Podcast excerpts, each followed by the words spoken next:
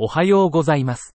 放射線科の画像診断の新着論文の AI 要約をポッドキャストでお届けします。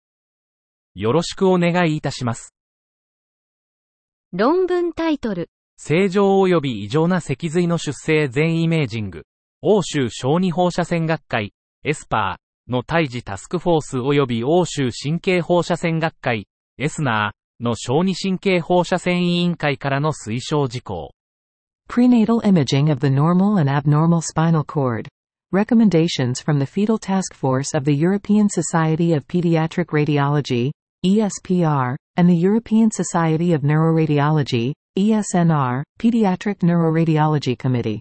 脊髄異形成は胎児期に診断可能です。これらの状態の予後と新生児の管理は、開放性と閉鎖性の血管の区別に主に依存します。胎児の脊椎だけでなく、脳、頭蓋、下肢の詳細な評価が正確な診断に必要です。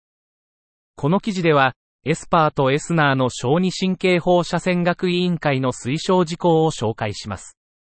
この論文の目的は、正常及び異常な胎児脊髄の画像特徴をレビューし、先天性脊髄異常の出生前分類を明確にし、その報告にガイダンスを提供することです。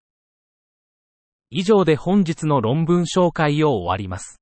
お聞きいただき、ありがとうございました。